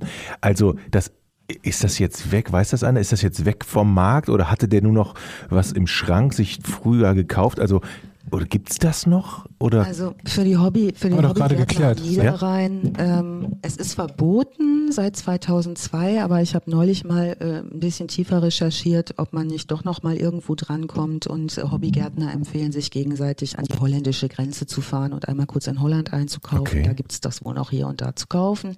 Mhm. Ähm, und es gibt tatsächlich Restbestände. Also ich habe nach dem Abi, ich habe ich ein Abi gemacht 92, da ähm, habe ich lange in der Gärtnerei gearbeitet, weil ich noch nicht so richtig wusste, was ich studieren sollte. Und da wurde gerade umgestellt von E605 auf mhm. ähm, natürliche Pflanzenschutzmittel. Also wir hatten noch richtig die Giftküche und das war voll mit Konservendosen, voll mit diesem Zeug. Oh Gott. Mhm. Das wurde im großen Stil verarbeitet. Ne? Crazy. Schöne Geschichte. Also 46 Seiten Recherche, Wahnsinn. Wie lange hast du gebraucht, um das alles zusammenzutragen? Also das Zusammentragen mache ich immer so zwischendurch, dann kriege ich das gar nicht mal so als Nettozahl hin, aber ich würde mal sagen, so summa summarum waren das sicherlich ähm, fünf, sechs Tage insgesamt, immer mal hier und da wieder was gelesen. Macht halt auch Spaß, ne? Ähm, immer mal wieder anzugucken ich finde es dann spannend zu gucken, wie kriege ich das in die Reihenfolge und ähm, ja, was sind die Aspekte, die für uns auch noch mal interessanter sein können. Und mir hatte jetzt der Niederrhein doch sehr am Herzen gelegen, weil ich dachte, jetzt können wir mal eine Folge machen, die ein bisschen lokaler ist. Und ja, in der nächsten Folge wird es wieder ein bisschen internationaler. Hm. Sag mal, ähm, wie lang war die jetzt eigentlich im Knast? Von wann bis wann? Die war, wann ist denn die inhaftiert? 1983 verhaftet worden, 2008 gestorben. Also im Knast war sie äh, nicht bis 2008, weil dann kam sie ja ins Pflegeheim, weil sie so schwer dement war. Also 83 bis 2000. Bis irgendwann 2000 irgendwas. Institutionen, ne? Also die, ja, ne, wenn du mit Dementen kannst du ja in der Haft nicht, die kannst du ja nicht entsprechend betreuen.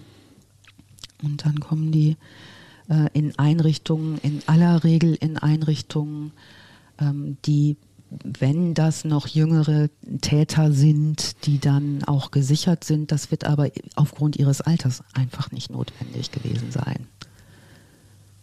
Obwohl, wenn man sich so vorstellt, die kann noch laufen und geht da in die Altersheimküche und macht einen Pudding. Ja. Also sie hat noch gelebt, ja, als, die, als die Erstausstrahlung war von dem Film, aber war allerdings schon dement, also hat es wahrscheinlich nicht mehr mitgekriegt. Also die, die Erstausstrahlung hat sie nicht mehr mitbekommen und ähm, sie hat wohl auch keine ähm, Hier steht auf Wikipedia, zum Zeitpunkt Jahre. der Erstausstrahlung des Films lebte Maria Felten 93 Jahre alt und dement in einem Pflegeheim.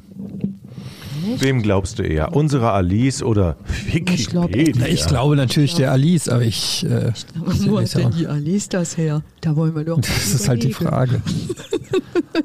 das ist die Frage. Ja, aber das passt ja auch nicht zusammen, weil im selben Artikel steht 2009 wurde ein Dokumentarfilm gedreht, ausgestrahlt und dann steht 2008 starb sie. Ausgestrahlt. Also das, ja, so hatte ich es mir nämlich auch Beides nicht so ganz. Hm. Naja. Hm. Ich weiß es nicht, ich weiß es nicht. Wikipedia lügt. Letztendlich ja, ist es auch egal, ihr Blötschköppe, also ist doch wurscht. Die Ausstrahlung, die Ausstrahlung ist ähm, äh, 24. Januar 2009 und 14. Januar 2008 ist sie gestorben. So, das sind jetzt. Äh, Vielleicht hat sie ein Private Screening gekriegt. Das ist ein außerreinische ne? Post 4 sind. illegal BitTorrent oder wie das alles heißt, das da im Internet kursiert. Ich kenne mich da auch nicht aus, da mit dem dunklen Internet oder wie das heißt. Das ja. war eine wunderschöne Fall, muss ich mal sagen. Also, das war ein schöner Fall. Das war eine richtig, eine, eine schöne rheinische, rheinische Geschichte. Wunderbar. Jode Geschichte. Zum Beispiel schön mit Bölleken auf, ne, schön Eierlikör oh. dabei. Oh. Schöne Likörche, schön einer. Schöne Likörche. Ja, ja. Das ist so, ne? Sicher. Ja, jetzt haben wir keine. Alle Zuhörer sind weg jetzt. Gut. Das ist ein schönes Schlusswort übrigens, ja. Mädchen, das hast du schön recherchiert, ne? Wunderbar. Vielen Dank, Alice. Das war's mit Verbrechen ohne richtigen Namen, Folge 3, Folge 4 demnächst. Und da könnt ihr euch natürlich schon mal drauf freuen. Und ähm, ja, ich darf ja nicht sagen, lasst uns gerne Feedback da, aber ihr könnt uns natürlich gerne Feedback da lassen. Bis zum nächsten Mal, sage ich einfach mal. Tschüss. Tschüss. Tschüss.